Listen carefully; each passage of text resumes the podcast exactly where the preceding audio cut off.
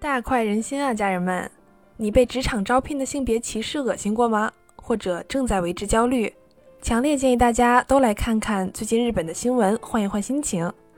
就在昨天，日本顺天堂大学医学部因招生性别歧视被东京法院判违宪，将对十三位原告进行赔偿，总额达到八百多万日元，合人民币四十多万。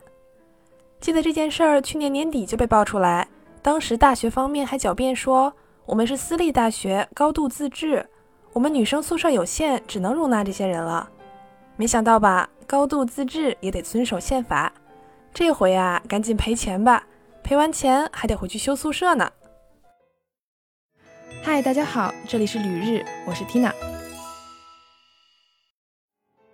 我是为优秀的女孩子们惋惜的 Tina。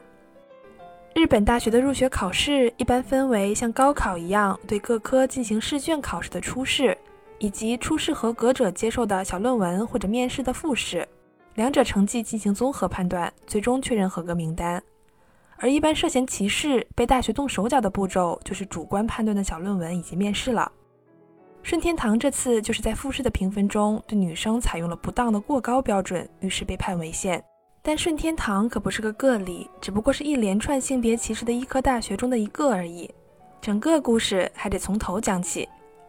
最早被爆出评分标准歧视女性的是东京医科大学，去年二月被爆出将女考生分数降低百分之二十，也是在复试做手脚，把女生的论文成绩故意扣掉。从数据来看，初试合格率男生为百分之十九，女生百分之十四点五，差距还不算太大。但复试后，男生合格率为百分之八点八，女生却只有百分之二点九，怎么想都不太合理。这件事被爆出后，整个社会大为震惊，不仅女性考生和他们的家长愤怒不已，已经从事医生行业的女性也为其发声。整个社会斥责东医大为歧视女性的无良大学。这件事儿也惊动了日本文部科学省，下令彻查全国八十一所医学院。结果令舆论彻底沸腾。原来东医大十年前就开始了这种针对女考生减分的操作，同时至少有十所大学被认定组织了歧视性入学考试，其中就有这次被判决罚了八百万的顺天堂大学。为什么总是医学部被爆出招生性别歧视呢？如果我们只看校方给出的理由的话，会觉得他们的脑子简直有点问题。比如说顺天堂大学说自己女生宿舍不够。引爆歧视女性问题的东京医科大学辩解说，女性比男性更善于沟通，在面试中占优势，所以要给女生减掉十到二十分，这样才能保证男生的公平。这话听起来像不像是在说他还没长大，他不会沟通，你让着他点儿？但其实这些听起来毫无逻辑的狡辩，只是为了掩盖校方真实的目的。其实和职场上一样，就是因为女医生的投资回报比不够高。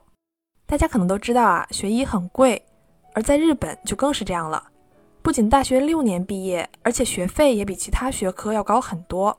六年下来，没有个一两百万打底是不够的。但即使是这样，校方也是不赚钱的，反而要在每个学生身上再投个两百万左右进行培养。而花大价钱培养的学生，校方也期待他们在毕业后能直接进入学校的附属医院进行工作。日本的大学本身负有社会义务，要开设医院，所以可以看到日本的大型医院好多都是某某医科大学附属医院，这就改变了大学面试的性质，变得更像是一场提前的招聘会。而歧视女性的原因也和公司招聘一样，要花那么大的金钱和精力培养一个医生，但是女医生的离职率要高于男性，太不值了。因为医院的工作很累，急诊要上夜班，内外科也要上手术台。校方觉得女生不能吃苦，干不长。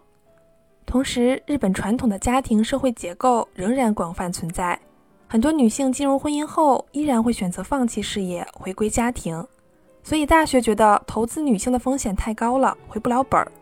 于是，不只是在医院招聘时做手脚，想方设法从源头上就掐断女性走上医生这条路的可能。虽然这种职场招聘的性别歧视在日本的很多行业乃至于全世界都存在，但是这种风气蔓延到大学，一个国家的最高学府，一个本来是一群最优秀的孩子们一心只读圣贤书的地方，这让很多人感到非常愤慨。更是给很多年轻人树立了一个很不健康的价值观：事业和家庭不可以同时拥有，不论男女都是这样。只不过默认男性要选择事业，而女性往往连选择事业，甚至仅仅是学习的机会都没有。而这些被不公平的标准刷下来的优秀的女孩子们，她们本来可以成为非常优秀的医生，或者选择回归家庭，教育出下一代的医生。但现在，她们每人只得到了几万的赔偿。一个原告女孩子哭着说：“我已经选了其他的专业，我的时间再也回不来了。但即使如此，我依然非常感谢这次正义的宣判，希望性别歧视能在大学、职场和社会中消失。”我们能够早日迎来平等的那一天。